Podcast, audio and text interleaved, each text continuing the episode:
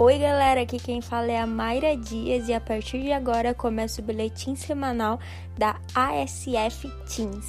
Aumente o volume e fique ligado na melhor rádio da Fatec PR e do mundo. E eu sou o Lúcio César. Fique ligado nas principais notícias sobre cultura pop no mundo. Notícias fresquinhas, desde Lil Nas X até a famosa Comic Con de San Diego.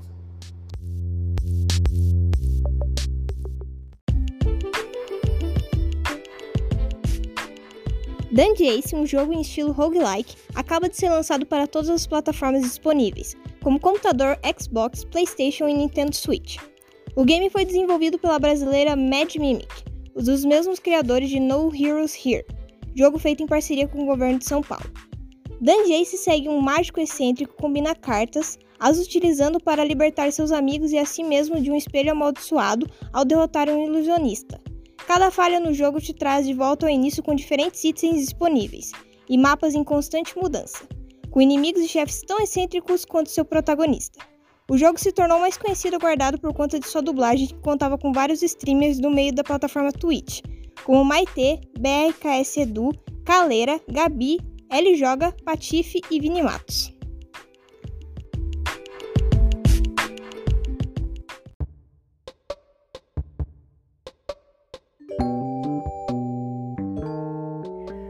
Lil Nas X vem dando muito falar desde o lançamento da sua música Montero, Come By Your Name, na última sexta-feira. Algumas dessas polêmicas, inclusive, não são muito boas e a equipe do cantor foi até acusada de plágio.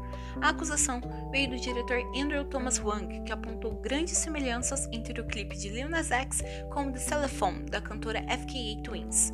Dias depois da acusação, o rapper utilizou suas redes sociais para falar sobre a polêmica de plágio e aproveitou para enaltecer o trabalho da FKA Twins e The Angels, afirmando que não sabia que sua equipe tinha usado o clipe da cantora como inspiração para os efeitos especiais do seu. Segundo Lil Nas X, a própria cantora telefonou para conversar com ele sobre a semelhança entre os dois clipes. Depois da publicação do rapper, foi a vez da própria FK Twins comentar sobre as semelhanças entre os clipes e a conversa que teve com o cantor.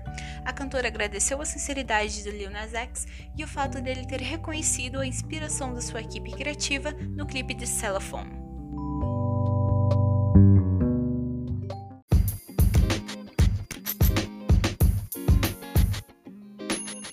Em convenção online, Warner Bros. DC Comics anunciou data de lançamento para a adaptação cinematográfica de Adão Negro. Durante a DC Fandom, se confirmou que o filme deverá ser lançado em 29 de julho de 2022, com previsão para as telas de cinema. Além disso, também foi confirmada a informação de que o filme contará com a presença da Sociedade de Justiça da América, junto com os visuais base dos personagens. The Rock, que estrelará o longa no papel principal, mostrou o anúncio em telões da Times Square, um dos principais meios de divulgação dos Estados Unidos. O filme irá adaptar a história do famoso arquinimigo do herói Shazam, conhecido como Black Adam em inglês. Sua origem possui profundos laços com os detentores dos poderes de Mago Shazam, remontando épocas longínquas.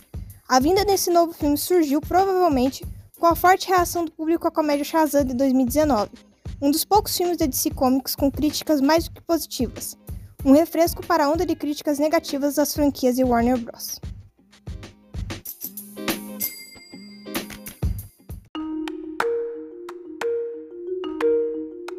Pela primeira vez desde 1969, o Oscar não será transmitido em Hong Kong após decisão do Departamento de Propaganda do Partido Comunista da China.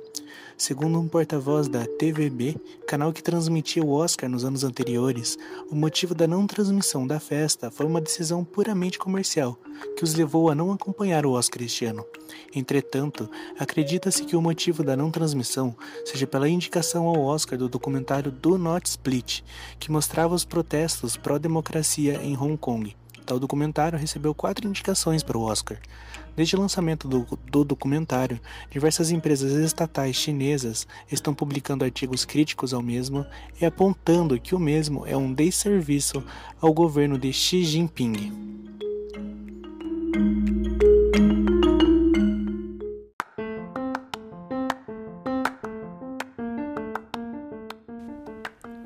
No início de março, os responsáveis pela San Diego Comic Con haviam dito que, pelo segundo ano consecutivo, a mais tradicional convecção de cultura geek do mundo não teria uma edição presencial. Ela foi adiada para 2022. No entanto, os fãs não foram esquecidos, pois o evento anunciou uma versão online, a Comic Con Home, nas mesmas datas que estavam marcadas em 2021, de 23 a 25 de julho. Mas no dia 28 de março, os organizadores do evento trouxeram uma boa notícia aos seus fãs.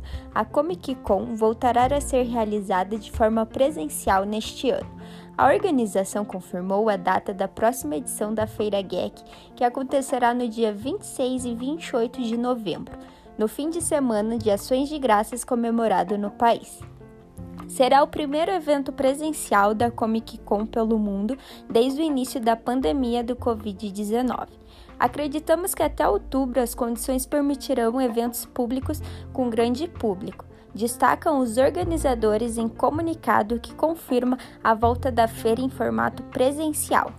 A edição especial de Comic Con será a primeira conversão presencial produzida pela organização desde a Comic Con 2019 e a primeira após o início da pandemia, informaram.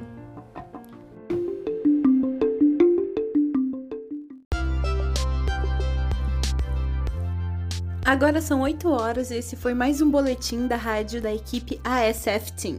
Até a próxima, eu sou Brenda Borges. E eu sou Gabriele Reis. Até!